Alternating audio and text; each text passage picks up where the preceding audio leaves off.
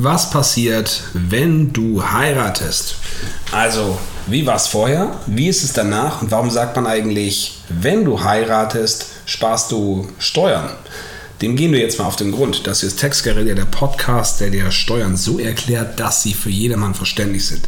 Ich bin Dirk Winkler, ich bin Steuerberater und dein Gastgeber in diesem Podcast. Also, wenn du nicht verheiratet bist, dann geht das Jahr vorbei, das Kalenderjahr, und für das Kalenderjahr gibst du eine Steuererklärung ab. Warum? Weil es im Gesetz steht, beziehungsweise wenn es im Gesetz steht. Also das bedeutet, wenn du jetzt angestellt bist, hast die Steuerklasse 1, dann musst du dafür keine Steuererklärung abgeben. Wenn du allerdings jetzt zum Beispiel Arbeitslosengeld bekommst oder Insolvenzausfallgeld, Kurzarbeitergeld, das war im letzten Jahr ähm, für viele der Fall leider, dann musst du jetzt eine Steuererklärung abgeben. Das ist tatsächlich auch so ein bisschen durch die Presse gegeistert ähm, und möglicherweise droht jetzt für einige auch eine Nachzahlung aufgrund dessen. So, das bedeutet, wir haben festgehalten, Steuererklärung, wenn du im, wenn im Gesetz drinsteht, dass du eine abgeben musst. Wenn du jetzt zum Beispiel, wenn du ein Gewerbe hast, dann definitiv auch. Was heißt definitiv? Es gibt tatsächlich eine Grenze. Und da drin steht im Gesetz, wenn du mehr als 410 Euro verdienst aus Einkünften, die nicht der, dem ähm, Steuerabzug unterliegen, und das in, in, erster Linie sind das Gewerbe, das ist auch Vermietung, ähm, das kann Kapitalvermögen sein, wenn du nicht nach der Abgeltungssteuer besteuert wirst, das kannst du dir nämlich aussuchen, dann musst du nachher eine Steuererklärung abgeben. So, wenn du jetzt nachher ähm, 200 Euro verdienst, dann kann es allerdings sein, dass das Finanzamt sagt, gib mal bitte eine Steuererklärung ab.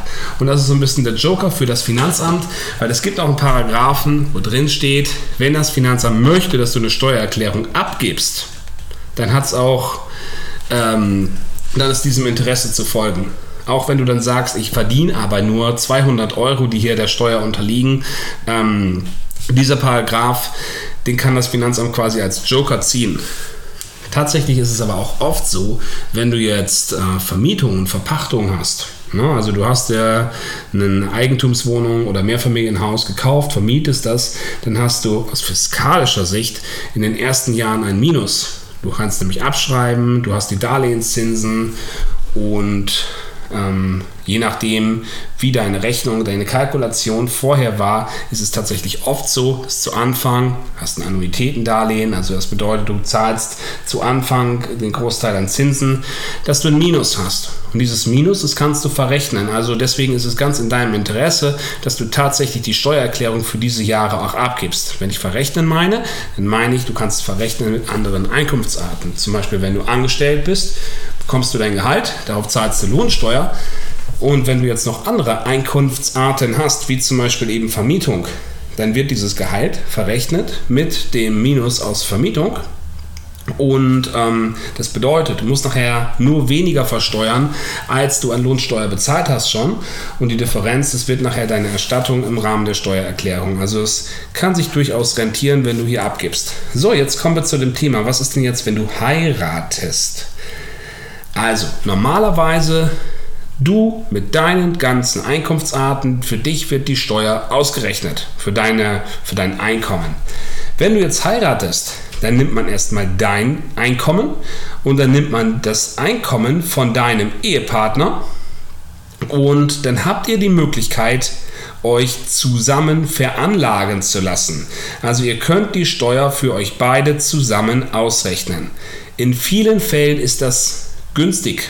Das bedeutet, ihr bekommt so oder ihr habt so einen steuerlichen Vorteil gegenüber dem, wenn ihr nicht verheiratet wärt. Das ist nicht immer so. Also in manchen Fällen, zum Beispiel wenn die Ehepartner relativ gleich viel verdienen, dann ist das möglicherweise ganz glücklich, wenn man sich einzeln veranlagen lässt, also wenn jeder seine eigene Steuererklärung weiterhin angibt. Das kann man für jedes Jahr, kann man das ähm, hin und her switchen, wie man möchte. Es ist aber wichtig, dass man diesen Antrag stellt. Das bedeutet, wenn ihr einen Nachteil hättet von 1000 Euro, wenn ihr zusammen veranlagt, also so, ne, das ist der Steuerjargon, also wenn ihr, ähm, wenn man die Steuer für euch zusammen ausrechnet als Ehepartner, wenn ihr nicht den Antrag stellt auf Einzelveranlagung, beziehungsweise es halt in diesem Fall äh, getrennte Veranlagung von Ehegatten, das ist ein Kreuz, was ihr setzt in der Steuererklärung, dann wird das Finanzamt das für euch nicht proaktiv machen. No? Im Zweifelsfalle lasst ihr das von einem Experten ausrechnen. Es gibt aber tatsächlich, wenn eure Steuererklärung jetzt nicht so wahnsinnig tricky ist, dann gibt es diese Steuertools, ähm, die man auf dem Markt günstig schießen kann. Die sind äh, im Großen und Ganzen nicht schlecht. Und da kann man eben auch vorausberechnen, wie viel bekommt man nachher möglicherweise wieder, wie viel muss man nachbezahlen oder wie hoch ist eben auch das Gap ob man zusammen berechnet wird als Ehepartner oder eben einzeln getrennte Veranlagung. Sollte man auf jeden Fall also mal durchspielen. Gut. Tja, also wie funktioniert das, wenn du mit deinem Partner zusammen veranlagt wirst? Jetzt stell dir mal vor, du verdienst im Jahr 100.000 Euro dann liegt deine Steuer für dich allein vielleicht bei, und das ist jetzt nur ein dahingeworfener Wert, ähm, weil ich möchte das beispielhaft machen, liegt bei 35.000 Euro oder 30.000 Euro. Sagen wir 30.000 Euro ist leichter. Und ähm, dein Partner, der äh, soll jetzt mal nichts verdienen. Soll er schon, aber in unserem Beispiel verdient er nichts. Er hat ein Einkommen von null. Das bedeutet zum Beispiel, ähm, zu Anfang hat man einen Steuersatz von null für die ersten knapp 9000 Euro. Also das heißt, würde er 9000 Euro verdienen und nicht null, dann würde er nach wie vor 0 Euro Steuern bezahlen. Und danach geht sein Steuersatz eben auch langsam, mäßig los bei 15, 20 Prozent. Bei dir allerdings mit den 100.000 Euro, du zahlst den Spitzensteuersatz auf den 100.000 Euro. Euro. Das bedeutet, richtig nice wäre das jetzt natürlich, wenn man das Ganze ausgleichen könnte. Weil ihr in einer Ehegemeinschaft lebt, geht man davon aus, dass jedem die Hälfte zur Verfügung steht. Und deswegen teilt man das fiktiv auf. Also, dass dir 50.000 zustehen und deinem Ehepartner auch 50.000. Die Steuer auf 50.000 Euro, die sind jetzt in unserem Beispiel, auch das kein richtiger Wert, liegen bei 10.000 Euro. Das bedeutet, du würdest 10.000 Euro bezahlen, dein Ehepartner würde 10.000 Euro bezahlen. Achtung, wenn ich sage, du würdest bezahlen, das bedeutet nicht, dass du das Geld jetzt nachbezahlen musst oder wieder, wieder bekommst, weil tatsächlich, wenn du angestellt bist, dann hast du natürlich Lohnsteuer vorausgezahlt. Also die Endabrechnung ist nachher nochmal ein anderes Paar Schuhe.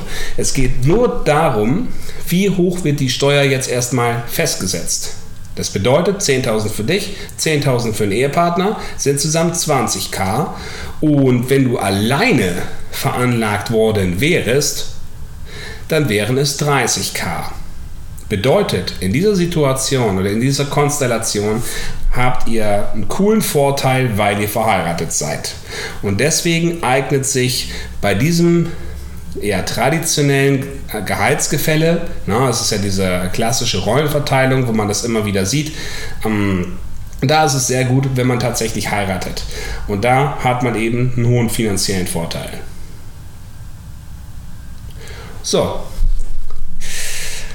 Wenn eure Gehälter gleich seid, gleich sind. Ihr verdient beide 50.000 Euro, beide als Angestellte, möglicherweise beide gleiche Firma. Ähm, Ihr, keiner von euch ist zu Hause, beide arbeiten 50% oder meinetwegen auch 80% und ähm, keine Kinder etc. Dann, wenn ihr heiratet, dann ist das schön, wenn ihr das aus Liebe tut. Steuerlich gesehen wird es euch vermutlich nichts bringen. Ne, ich sage vermutlich, weil ich kann das jetzt natürlich nicht so pauschal durch die Blume für alle beurteilen. Jeder Fall, jeder Sachverhalt ist da anders und tatsächlich sind, auch, sind es auch nicht nur die Einkünfte aus angestellter Tätigkeit in diesem Fall, sondern es kann ja sein, dass man nochmal eine besondere Versicherung abgeschlossen hat, die sich steuerlich gut auswirkt. Möglicherweise hat man ähm, schon ältere Kinder, die mit einem anderen Partner sind, ähm, wo sich halt nochmal der Kinderfreibetrag auswirkt. Möglicherweise hat man noch naja, andere Einkünfte, ähm, also passive Einkünfte und, und, und. Und das ist etwas, was man natürlich in so einer kurzen Podcast-Folge nicht zusammenfassen kann. Ich danke dir recht herzlich. Ähm, Würde mich sehr freuen, wenn dir diese Folge gefallen hat und wenn wir uns beim nächsten Mal wieder hören. Alles Gute.